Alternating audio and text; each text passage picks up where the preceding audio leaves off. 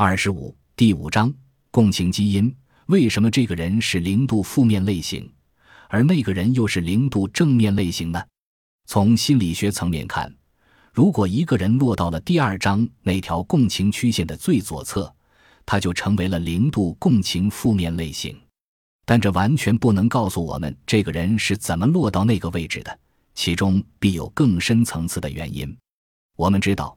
零度负面状态可能是受到周围人的冷落所致，这会使内心的那罐金子枯竭。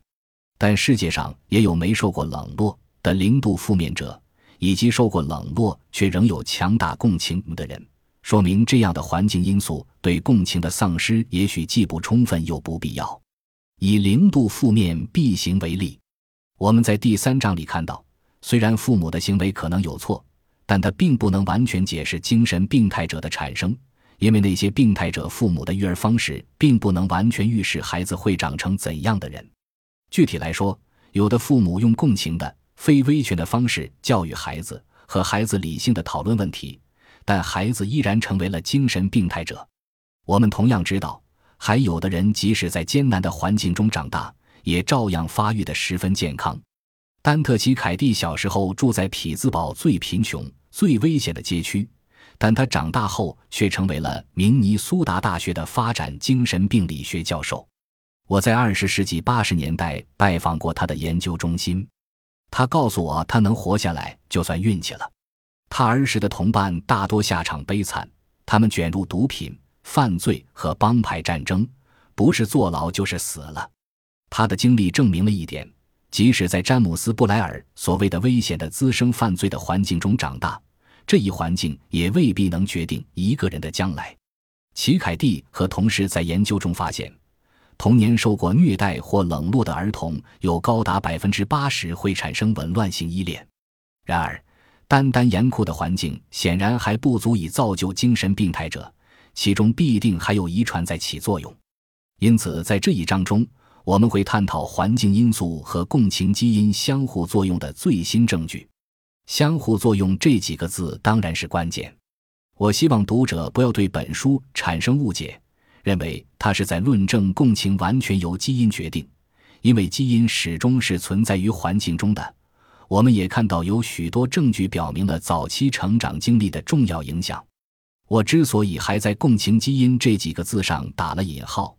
是因为基因并不能编码像共情这样的高层构造，基因只能盲目的编码蛋白的生产，它们只局限在一方快乐的小天地里，对自己最终造成的长远结果一无所知。不过，有的基因确实和你在各种共情量表上的分数有关。本章我们就来考察这方面的证据。尽管我已经预先打了招呼，有的读者还是会被共情基因的说法吓一跳。他们觉得这未免有决定论的味道。我想提醒这些读者，基因并不是决定共情的唯一因素，早期的成长环境也有影响。我也想问他们一句：只因为这些遗传学证据令我们不适，就要把他们都掩盖起来吗？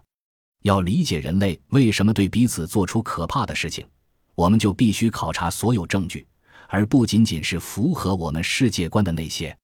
而造成零度正面类型的原因又很不同。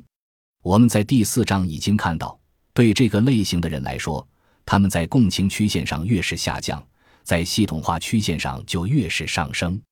也就是说，他们体现的不仅是零度共情，还有高水平的系统化。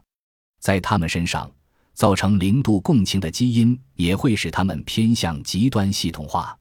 因此，我们必须承认。造成零度正面和零度负面类型的，肯定是两组不同的基因。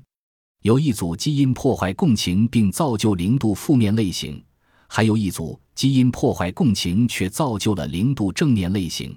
在考察这两组基因之前，我们还是应该先来看看能证明这两种结果却由基因引起的最强证据。这证据来自双胞胎研究。本集播放完毕。感谢您的收听，喜欢请订阅加关注，主页有更多精彩内容。